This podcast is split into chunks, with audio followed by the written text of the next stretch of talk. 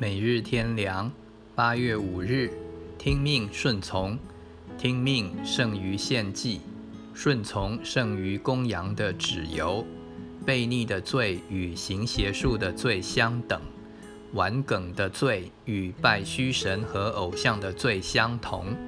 萨姆尔记上十五章二十二、二十三节，我们和神有一个基本的关系。那就是我们应当听从神的命令，顺服神的旨意。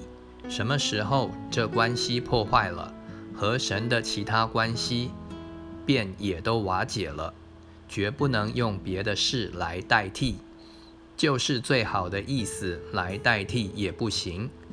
献祭本来是好事，但若不听神的命令，不按神的旨意行，献祭也不蒙悦纳。照样，许多人不听神的话，却想为神工作，对神有所贡献，这是不行的。神不喜欢这样的侍奉。顺从神、听神的话，才是我们最大的本分和责任。但是人的天性却不愿意顺服神，乃愿意照自己的意思行，所以容易犯顽梗悖逆的罪。当神的意思和我们的意思不同的时候，容易坚持自己的意思，觉得自己的意思又对又好。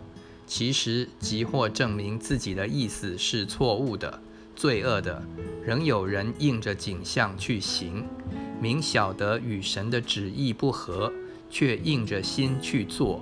结果呢，像扫罗一样，不但被废弃王位。